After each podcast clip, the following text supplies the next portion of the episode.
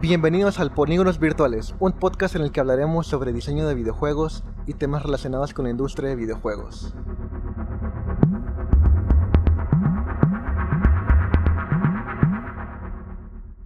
Ok. Ok. Iba, iba a ser un intro. Pero no quiero caer en. Eh, ¿Cómo se llaman? Buenos días, chavos. Bien- bienvenidos al Rincón Geek. No, el rincón geek. Bien- bienvenidos al Rincón Geek, donde les voy a dar noticias de Microsoft. Microsoft está en números rojos. Sé, sé- sé que te acabas de sacar el nombre del culo, güey, pero no sé por qué presiento que sí existe eso. Ah, seguramente sí, obviamente existe, güey, obviamente. Es que, no, no sé, a mí no, no me atrae el contenido que es como que súper eufórico. Siento que, eufórico. Siento, siento que es como que muy falso. Como Sí, que, eh, hola, ¿qué tal, chicos? El día de hoy vamos a hablar de... Es como que, pues es que, es que está hecho como para un, un público específico, el cual es como niños chiquitos. Porque pues es básicamente azúcar visual. Y cuando te haces chaborruco te empalagas muy rápido, entonces de hecho, lo que más monetiza en YouTube es, el azúcar visual. pues sí, los videos para niños. Sí, ajá. Es lo que, porque, y, y tiene todo el sentido del mundo, porque mi, cuando estaba chiquito, me compraron un VHS, lo ponía, acababa la película, la regresaba y la volvía a poner. O sea, miraba la misma película como tres veces al día. Porque eres chiquito y no sabes cómo... O sea, podrías comer basura y no te importa porque eres un niño chiquito. Pero no sé, o sea, película que me compraban, película que miraba tres, cinco veces en el mismo día. Y me acuerdo mucho de dinosaurios, Ah, la de ¿pero qué Disney y la de Buzz Lightyear. La de que era animada pues así en 2D. Ah, la bestia, ya sé cuál, Simón. Pero bueno, iniciaría preguntándote, güey, qué es lo que jugaste en la semana. Pero pues al chile juego contigo y. Terriblemente, League of Legends. Pero pues ahí sigo. Ah, no lo hagas. ya lo hago, güey, ¿por qué me adviertes eso? Ok, bueno, vamos a jugar. Eh, no Man's Sky.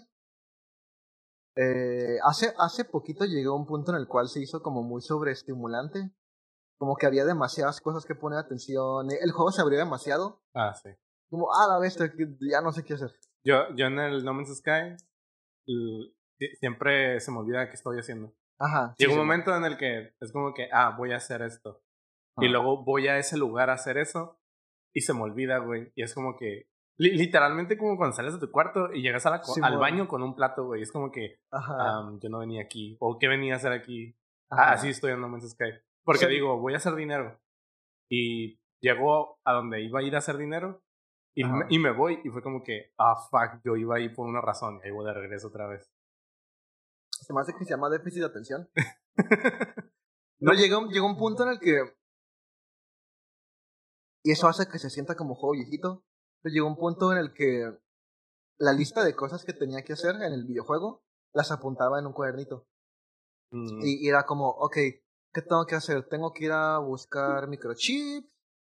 Porque tengo que arreglar esta cosa de mi nave. Pues de una vez que voy a la base, ¿qué más voy a comprar? Como que apunto lo que voy a comprar. Y si te pones a pensar, suena como una lista de quehaceres y no suena muy divertido. Pero prefiero hacer una lista de quehaceres en un mundo de ciencia ficción a una lista de quehaceres del mandado en la vida real.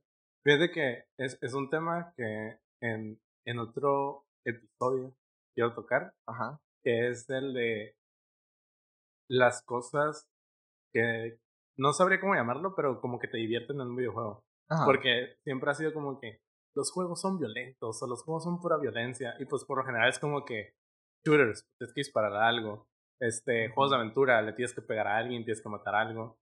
Pero en estos juegos, güey, eh, como que el foco, o por lo menos en juegos que he jugado recientemente, no es el ir a matar o el ir a golpear algo, sino es como más el objetivo que tú le das, como de, ah, pues explorar, hacer una base.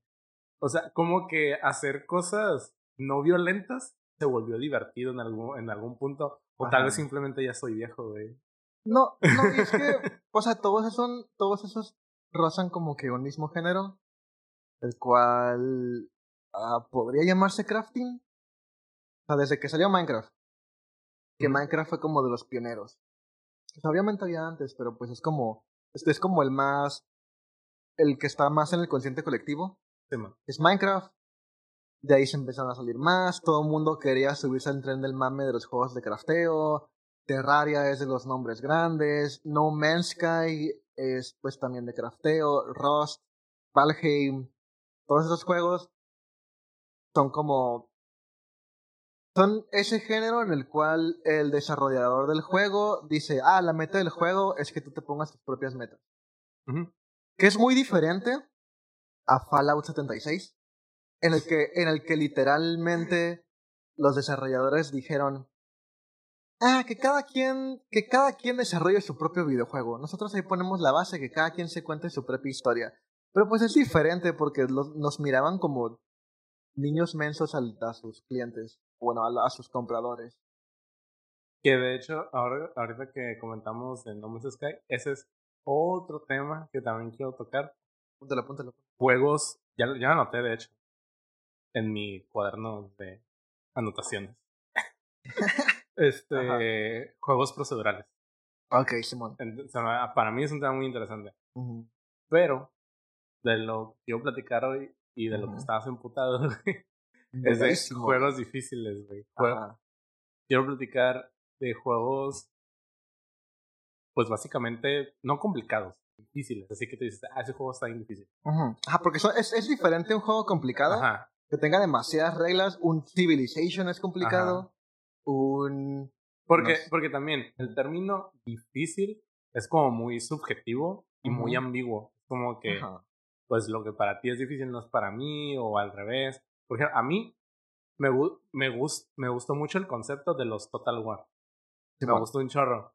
Pero se me sigue haciendo difícil como que el jugarlos. Ajá. No, no sé, siento que hay muchos factores en juego que no puedo controlar rápido o que a lo mejor yo no entiendo bien y a lo mejor me tengo que leer este el Ah. arte de la guerra de, de- huevo. o sea para poder Simón. hacer yo mi estrategia en el pinche Total War y es como Ajá. que solamente quiero jugar pero este pero es como que muy subjetivo y Que también a- Total War, aparte de ser difícil, es complicado. Tiene- tienes Ajá. como. Tienes un chingo de cosas que tienes que entender antes de poder jugar como que bien una partida.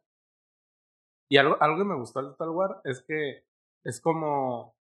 por- mm, según yo, no, no vendría siendo un RTS. O tal vez sí, no estoy seguro. Pero sí, es un, si es un RTS. Ajá, sí, es un RTS. Es que para mí, o sea, cuando pienso en RTS, pues pienso como que en Warcraft o Starcraft.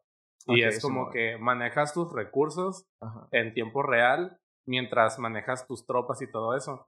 Y Total War tiene como que estos tipos de juegos donde simplemente es de que ah, agarra tu ejército y ya chingue su madre. O sea, Simón. en tiempo real los estás manejando, pero no estás manejando Ajá. recursos al mismo tiempo. Ok, Simón. Que Ajá. adentro del juego, ya en campaña, pues ya existe como que un tablero y ahí sí manejas recursos y todo eso. Ajá. Pero pues como que sí lo separa y fue lo que me gustó del Total War.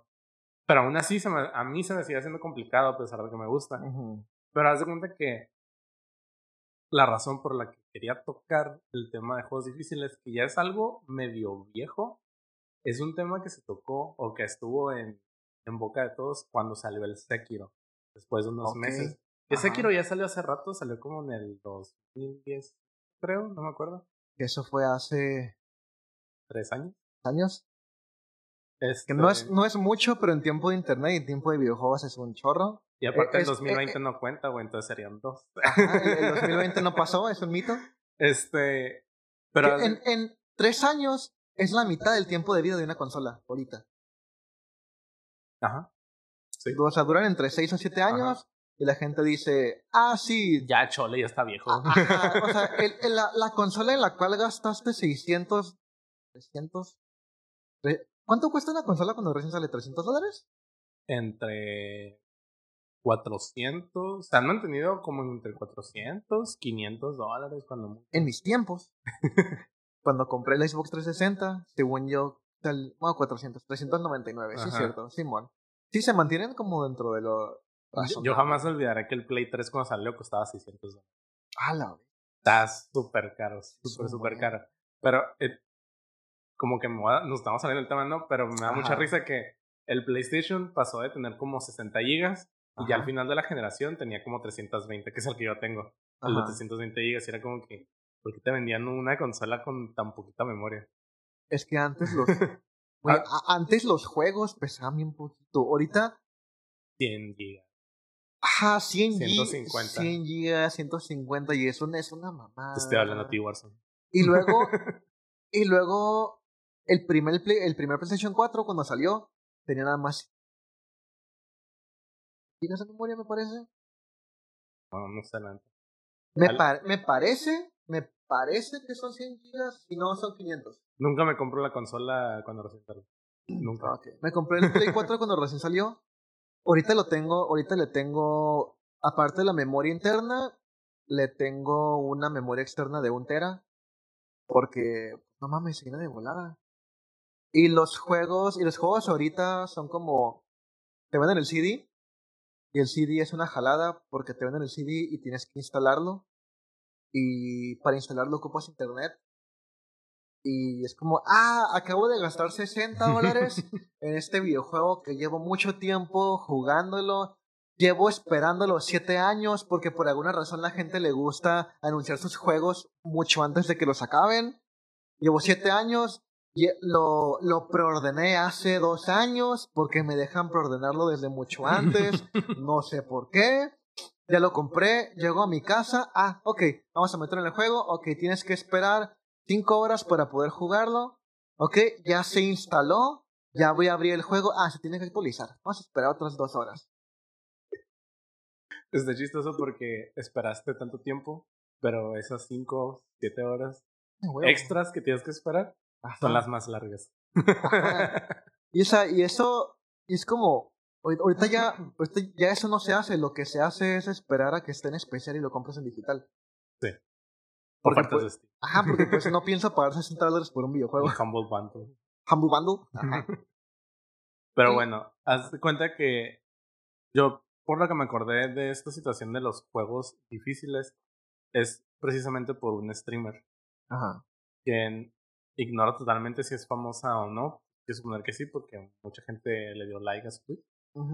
Pero es de estas streamers que. Mmm, como que son muy eufóricas al jugar. Como que algo está pasando y están como que.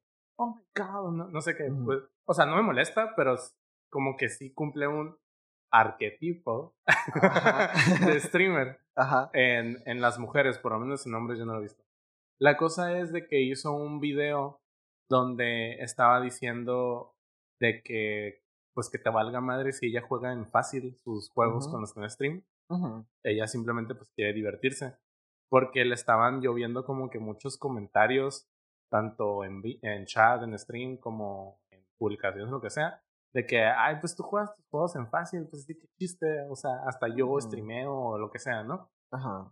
Lo cual no tiene nada que ver, o sea, como que tu fama con el, al nivel al que juegas, a lo mejor sí, ¿no? Si eres un streamer que juega, te dedicas a jugar juegos súper difíciles y complicados, pues a lo mejor ese es como que tu, el tipo de contenido que tú creas, ¿no?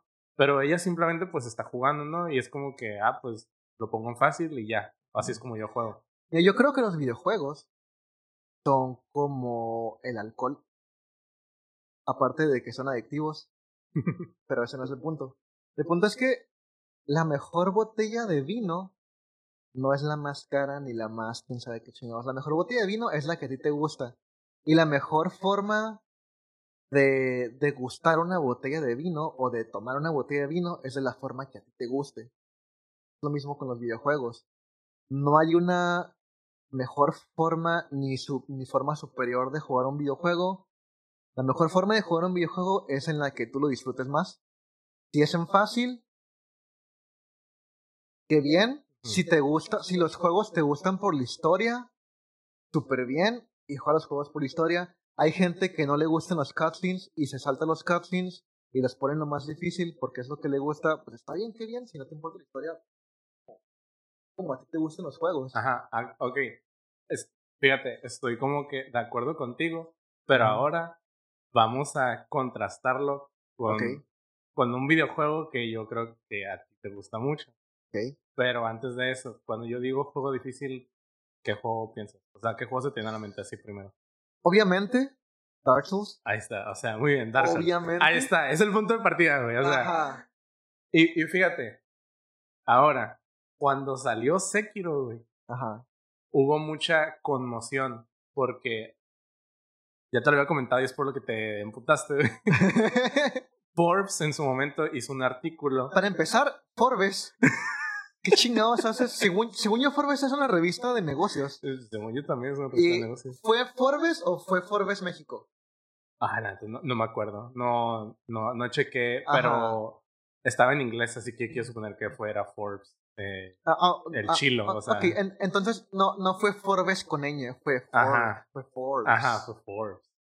Que según yo siguen siendo, creo yo, según lo según lo que Google me dijo, son una, son una revista de negocios. ¿Qué chingados haces como Pues supongo que han de tener sus eh, sus secciones que hablan de diferentes cosas. Y, o sea, y si hubiera dicho, y si hubiera dicho lo con, completamente lo contrario a lo que dijo, no me estaría quejando. Y hubiera dicho, ah, poder para Forbes por hablar sobre videojuegos. Fuerte Forbes. Fuerte, fue grande Forbes. Pero como dijo algo que obviamente está mal, obviamente digo, Forbes, ¿qué haces ahí? Es que, haz cuenta que. Sea, y hay dos artículos que resaltaron mucho.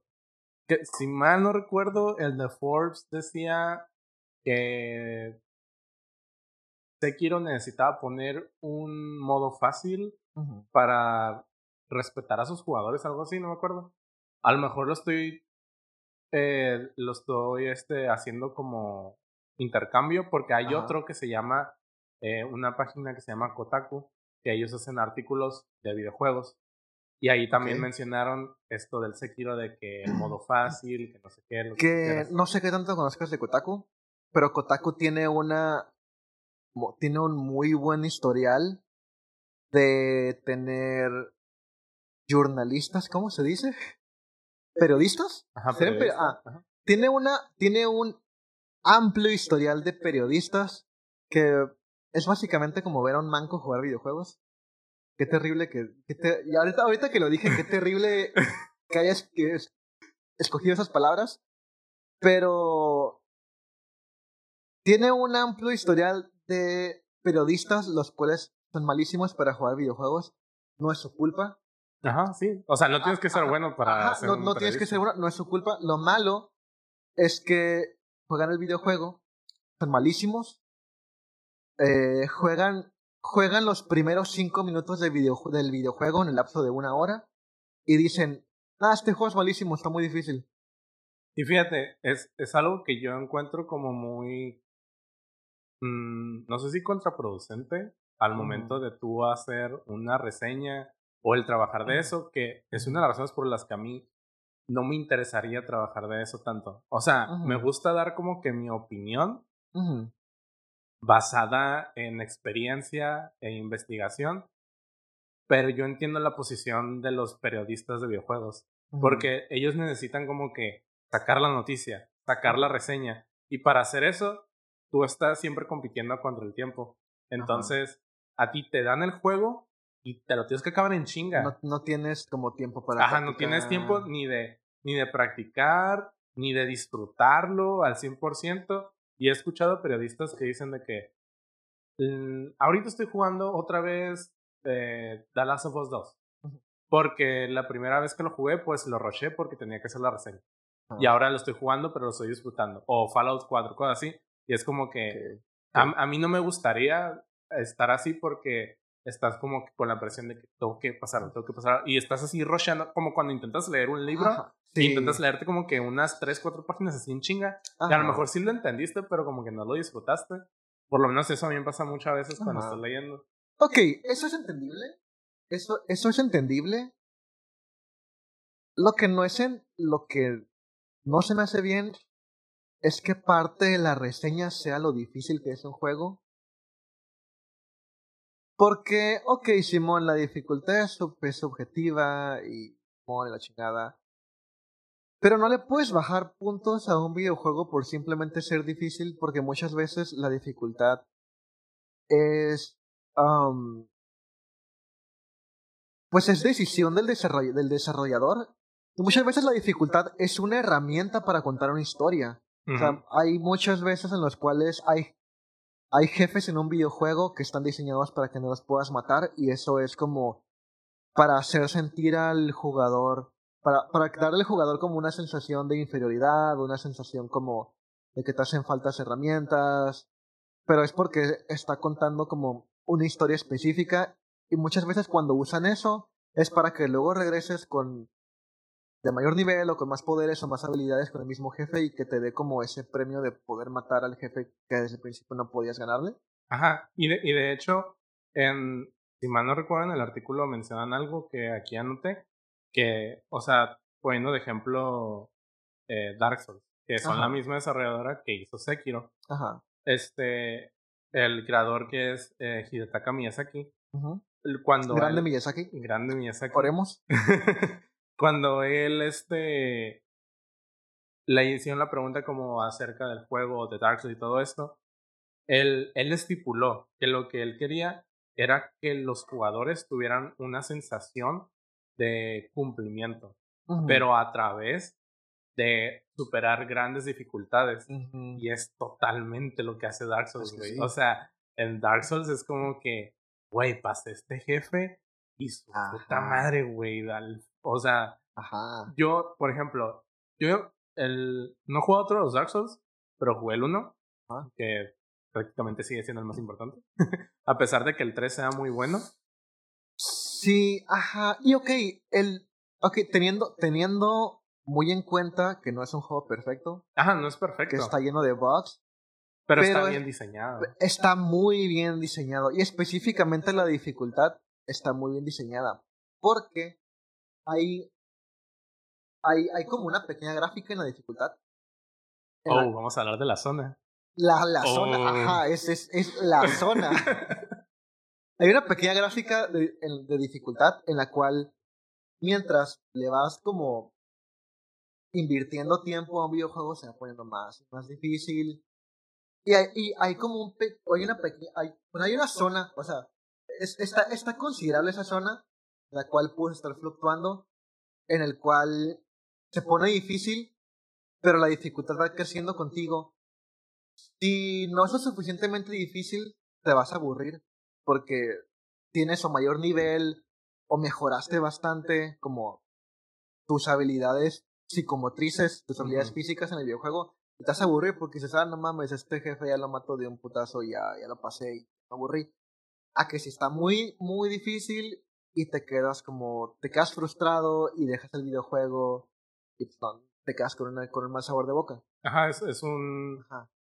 Eh, es un término medio entre la frustración y el aburrimiento, o sea, Ajá. en el que no estás tan aburrido como para dejarlo, y no estás tan frustrado como para dejarlo, para hacer un rage quit. Ajá, o sea, te, esa, te, te mantiene, ajá, es, esa se cuenta como, como que te, te tiene agarrado las bolas y dices, ah, me duele, pero quiero ver a dónde llego. Qué mala analogía. Es malísima analogía, pero creo que me entendiste. y es, pero es la analogía perfecta para Dark Souls, porque Dark Souls. O sea, Dark Souls es como una dominatriz, la cual te tiene. O sea, te tiene ahí.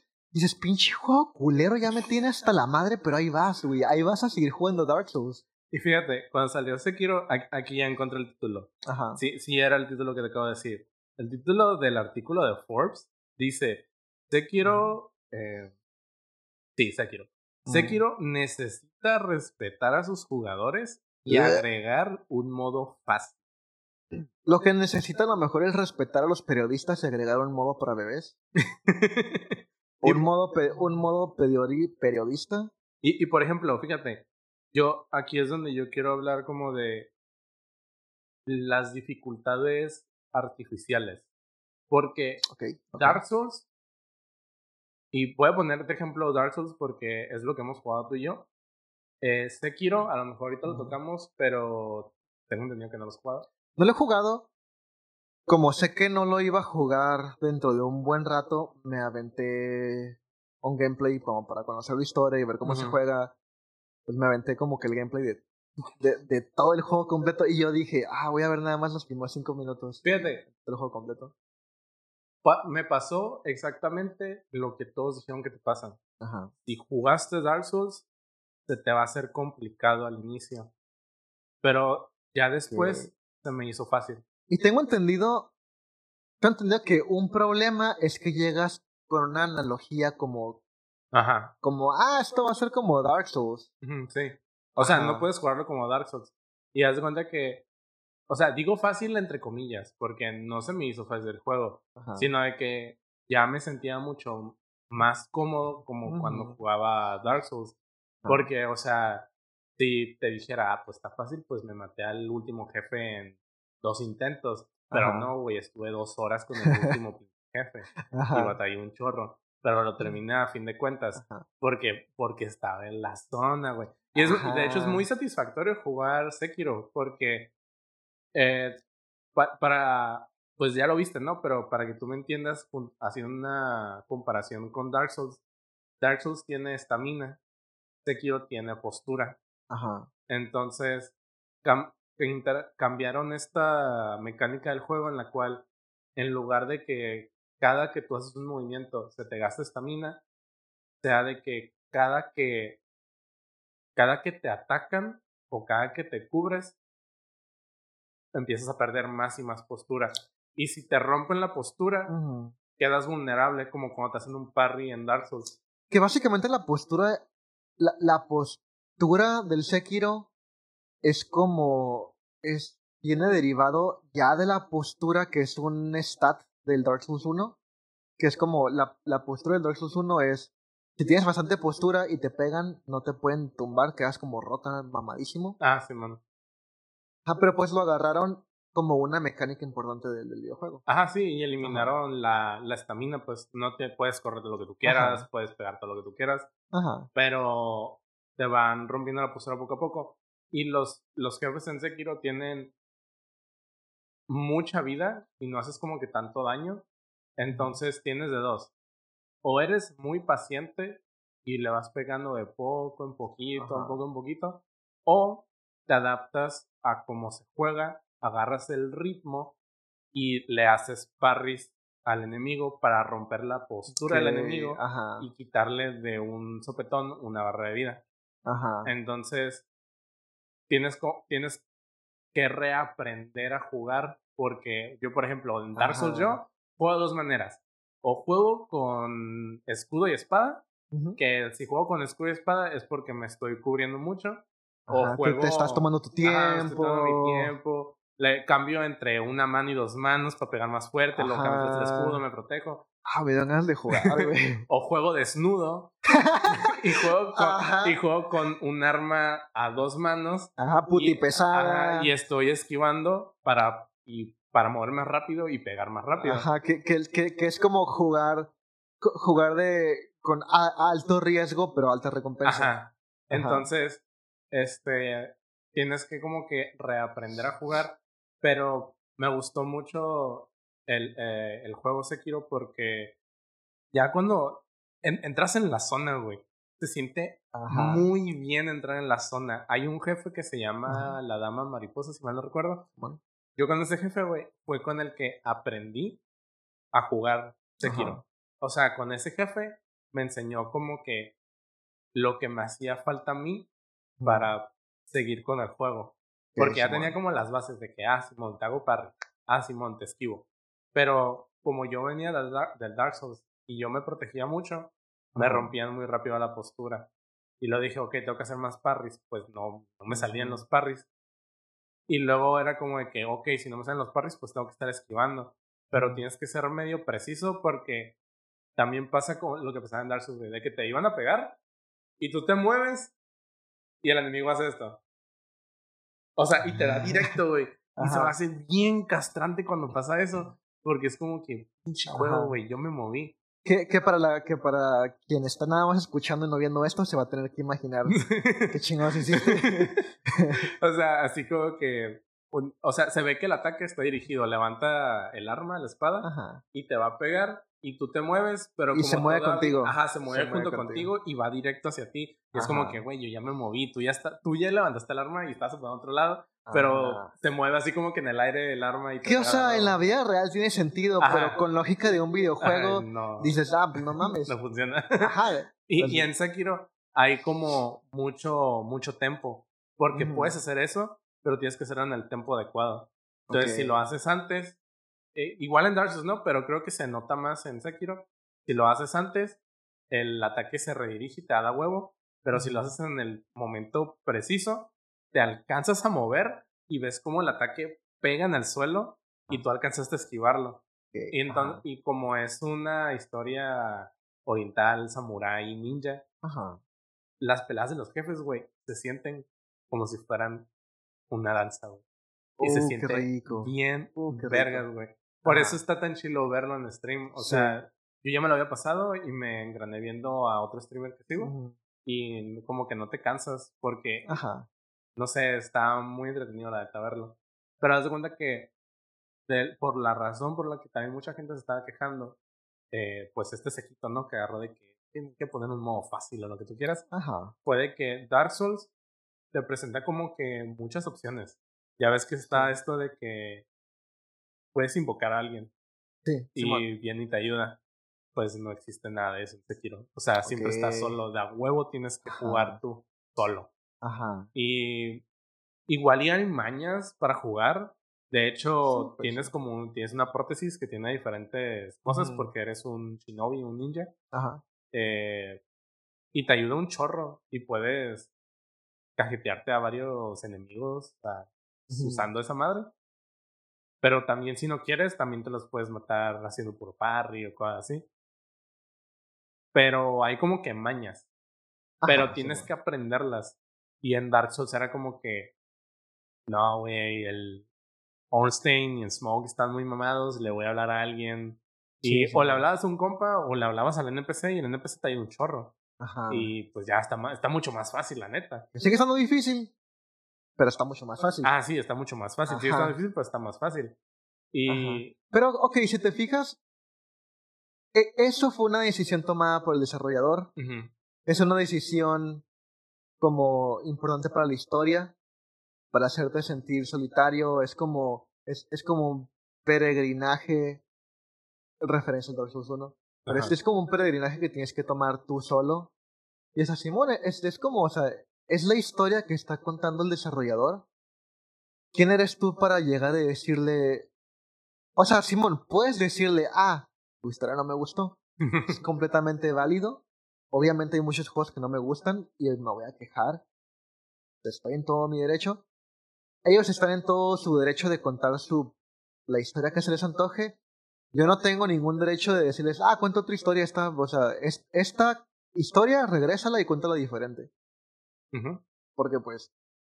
¿Qué? que de hecho, por ejemplo, mm, mucho en el artículo se menciona, o sea, sí mencionan que no, o sea, los juegos de From Software y de Miyazaki están muy chingones y están difíciles, pero tienen mucha recompensa. O sea, sí elogia, elogia a la desarrolladora y a los juegos, pero al mismo tiempo, al final del, del, este, del artículo, es como que, no, güey, pon un modo fácil o algo así, pues. Y es como que ahí es donde yo entro con lo de la dificultad artificial.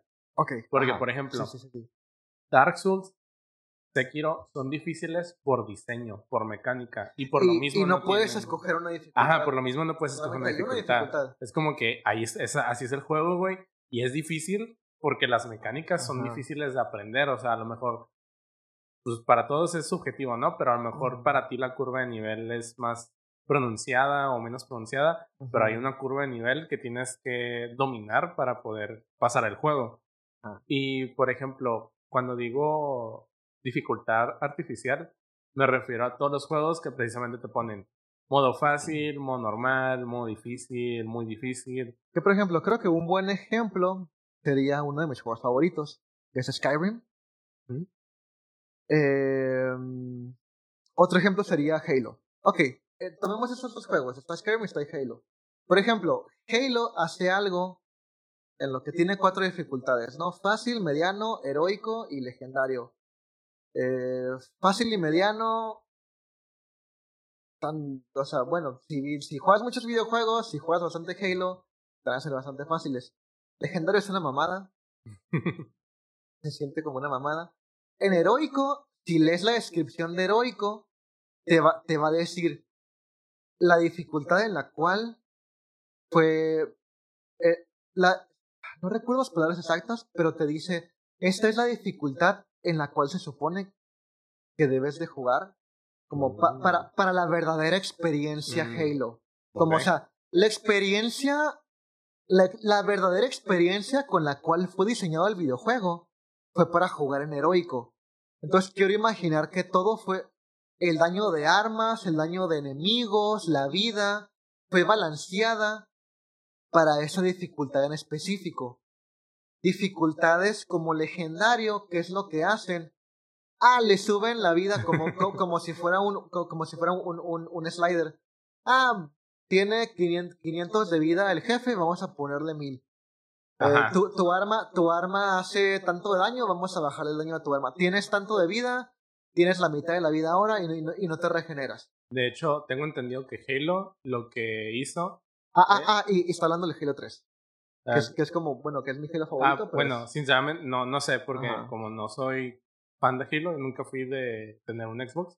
ajá. Pero tengo entendido que Halo lo que hacía era de que, según la dificultad que tú ponías, el- la inteligencia arti- artificial era mejor. Ah, sí. Ajá. Entonces era como Sí. que si tú ponías fácil, la los NPCs enemigos eran prácticamente estúpidos. ajá. Y si la ponías en la que tú dices, era como que así es como es la inteligencia Ajá. artificial Lo, que lo po- lo pones en legendario y, y cada monstruo tiene 50 granadas y te avienta de a 5 de a cinco por al mismo Le salen dos tiempo. brazos más a cada monstruo, güey. Ajá, ca- ca- cada, cada uno tiene unas granadas. Y, y, y por ejemplo, fíjate que todavía en Halo, como está moviendo el, lo que es la, inteligen- la inteligencia artificial, vaga la redundancia, ¿no? No se me figura que sea una dificultad tan artificial. Porque básicamente es lo que hacen muchos juegos. Yo, por ejemplo, te pondría de ejemplo. eh, hace poco jugué Tomb Raider, el reboot. Bueno, Ajá. no lo jugué, lo volví a jugar porque es un juego que ya pasé como tres veces. Ajá. Fíjate que nunca he jugado el reboot. Yo en su tiempo, en el PlayStation 1, Jugaste los originales. eh, jugué los originales, eran unas joyitas de juego, pero estaban muy difíciles. Sí Lo que, ajá. lo que tenía antes era mucho tiempo, era malísimo, pero tenía mucho tiempo, por eso es la que los podía pasar. Hace poco, Ajá. bueno, hace no tanto, pero sí los jugué, los originales, porque los tengo en Steam. Tuve que Oh. configurar, güey, el control. Ajá. Y ya que lo pude configurar, me puse a jugarlo y, y fue un pedote, güey. O, Ujú. o sea, como ahorita estamos acostumbrados a jugar juegos de aventura en tres dimensiones, Ajá. nada que ver con Es, lo que es que, jugabas en... en esa época era- el viejo este. Nadie, güey, según yo, el primer Tomb Raider, el primer Tomb Raider que, que salió fue cuando la gente aún estaba aprendiendo cómo hacer juegos en 3D. juegos en 3D, sí. Ajá, o sea, na- nadie Son- sabía qué estaba haciendo. Lo- los controles son como, como de tanque, güey. Ajá, sí. Eh, sí, los controles son como de Y tanque. está bien curado porque quieres saltar y no, o sea, en, en Zelda, saltas simplemente corriendo hacia la orilla y salta automáticamente. En Mario, pues tú le picas a la y salta. Pero en Tomb Raider era como de que, ok, me voy a poner aquí en la orilla. Y era como que girabas primero, ya que girabas, te hacías para atrás, güey, porque había que agarrar viada. Ajá. Ya que te hacías para atrás, corrías y no me acuerdo si saltaba automáticamente también, pero, o sea, sí tenías que tomar viada y sí tenías que como que poner bien la dirección en la que ibas a ir, Ajá. porque te equivocabas tantito y valía madre, güey, te caías. Ajá. ¿Qué? Yo que puedo entender como. Puedo entender qué dirección tomaron. O sea, tomaron una, una dirección como un poquito más realista. Ajá. Era como, ok, o sea, te entiendo como que te tienes que acomodar, tienes que agarrar viada y. Ajá, puedo entenderlo. Pero eso no significa que sea el mejor diseño, eso no significa, eso no significa que sea más cómodo. El hecho, hay, hay juegos que tienen mecánicas muy realistas, no por eso significa que sea el mejor videojuego, como por ejemplo Red Dead Redemption. Ujú. Tiene cosas como bastante realistas, muy, muy realistas, que dices como, ah, no, no mames. Esto, está como demasiado realista. Tengo que ver esta animación. Ah, de hecho, Cada, cada que hago esta acción tengo que ver cómo se repite esta animación. Pero de repente cuando agarras a municiones del... a mun- a ah, munición. Ajá. munición. ah, mu- municiones del suelo, las agarras con los pies y automáticamente se te meten en la bolsa. Ajá. Entonces, como hay cosas que son por comodidad. Y, o Ajá, sea, sí. podrían ser realistas, pero es como por la comodidad de la experiencia. Y a lo mejor también es un tema que tocamos después, pero es que sí, un videojuego no, en cuestión como de mecánica, de animaciones, no puedes hacerlo como que súper exacto. Ajá. Porque, o sea, en la animación hay varios principios y uno de ellos es como, de hecho no recuerdo si es, el, así se llama el principio, pero tienes que tomar en cuenta la anticipación. Ah, sí, bueno. El- entonces, como que si tú saltas, tú doblas las rodillas para tomar impulso y saltar.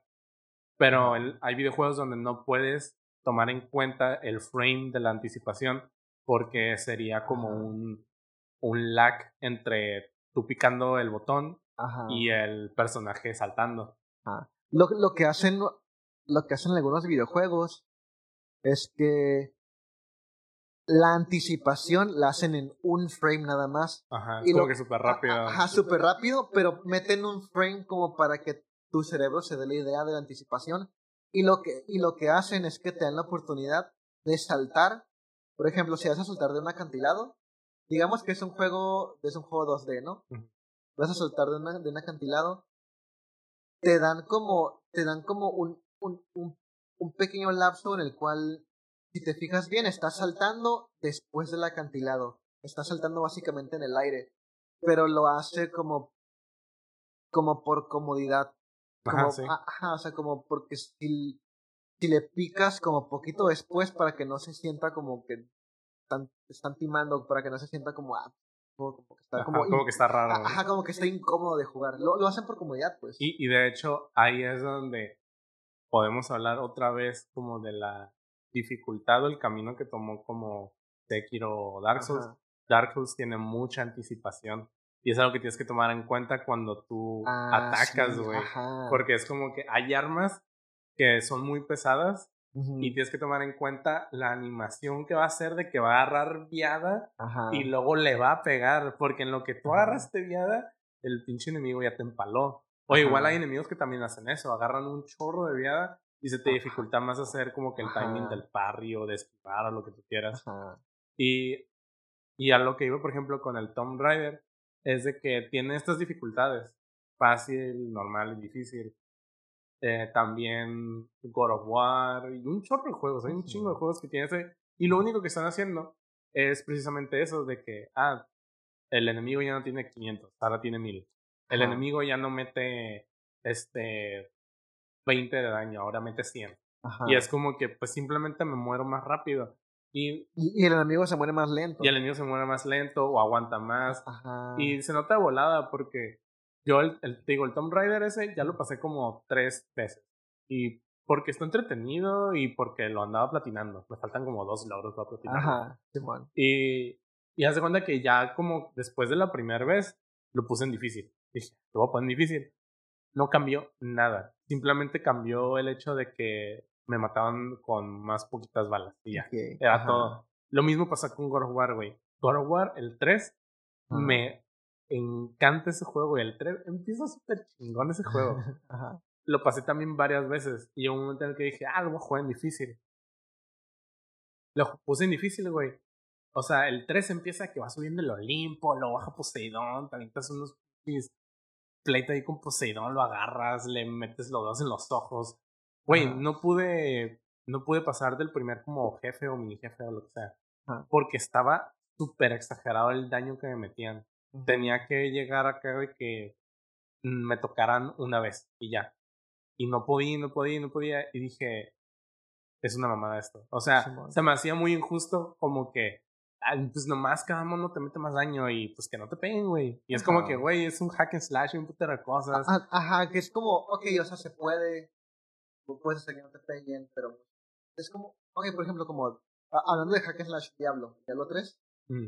que es un hack and slash, lo que hace la dificultad es, y o sea, no, no sé, no he visto como, no he visto como código o los updates de, del juego, pero al menos a simple vista lo que veo es que cuando, mientras más dificultad, es, hay más monstruos y cada monstruo tiene más vida. Y es como, es, es como los, lo más importante de la dificultad. Y, es como, ok, ¿qué pasa cuando hay más dificultad? Simplemente me toma más tiempo matar a un monstruo. Ajá. Y o sea, pues Simón, ponle que te toma más tiempo y a lo mejor, uff, me tomó un chingo de tiempo matar a este jefe y por fin lo maté. Pero una vez que lo haces una y otra vez, y sobre todo Diablo es un juego muy repetitivo, como llega un punto en el cual fácilmente te vas a aburrir y pues lo, terminas dejando. Y, y por ejemplo, ahí, ahí es donde ya no, ya no estás en la zona, pues. O sea, por ejemplo, God of War 3, cuando yo lo puse en difícil, salí de la zona y llegué a un área de frustración. Dije, no quiero, no lo vale. Y lo quité, dejé de jugar simplemente. Simón. Y, por, por, eso digo que es como que totalmente artificial. Y a pesar de que muchos juegos tomen como que maneras más mmm, como complejas de moverle a la dificultad, al final sigue siendo como que un numerito, pues que es lo, lo único que hacen, moverle al numerito.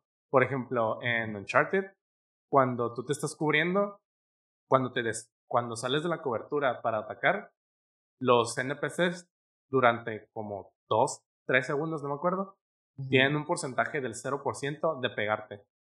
Porque así están programados. Para que te dé la ilusión de que tú estás saliendo estás en un tiroteo, no te están dando, pero tú tienes chance de apuntarles a ellos. Ahora, si yo lo pongo en difícil o muy difícil, muy probablemente ya no sea 0% ese porcentaje. Sube a un 10 o un 25% y ahora sí te pegan cuando te sales de la cobertura. Es como que, ah, qué pedo. y de un pinche balazo ya te andas muriendo. Entonces es como que no hay como que un diseño detrás de eso. Y ahorita que estás hablando de porcentajes, hay, hay videojuegos que usan ese tipo de porcentajes y los usan de forma muy inteligente y de forma estúpida. Eh, por ejemplo, de repente ves, de repente ves videojuegos como, como, el, como el XCOM. Oh, no. siento como que veías eso venir. Es que ya lo, lo he estado jugando, güey, no lo he terminado. Pero sí se maman, güey. Sí, se maman de, repente, de repente. De repente tienes a alguien enfrente, güey. o sea, lo tienes. Lo tienes en la cara. Es 99%. Sí, güey. Sí, ya o sea, 99% significa que hay 1% en el cual puedas fallar. y cuando más lo cuando, o sea, cuando más estás a punto de morir o cuando más ocupas dispararle al cabrón, ese 1% sale y fallas teniéndolo enfrente. Y, y, y, ni siquiera, a veces ni siquiera es tan cercana la posibilidad de pegarle, güey. A veces es como un 80 y dices, ah, sí le pego. Y no le pegas, güey. Es como que, ay, no mames. pues, obviamente. Y te gastas como que tus habilidades en aumentar tus porcentajes y la chinga. Es como que, ah, Y se, siente, pues, se siente mal, güey. O sea, se siente zarra. Y luego, League of Legends. Y este fue el primer podcast de Polígonos Virtuales, donde hablemos acerca de dificultad de videojuegos. Espero que les haya gustado. Esperen la segunda parte esta semana o la siguiente. Recuerda darle suscribir porque pronto estaremos en Spotify y para que estén enterados. Espero que les haya gustado y nos vemos en el siguiente episodio.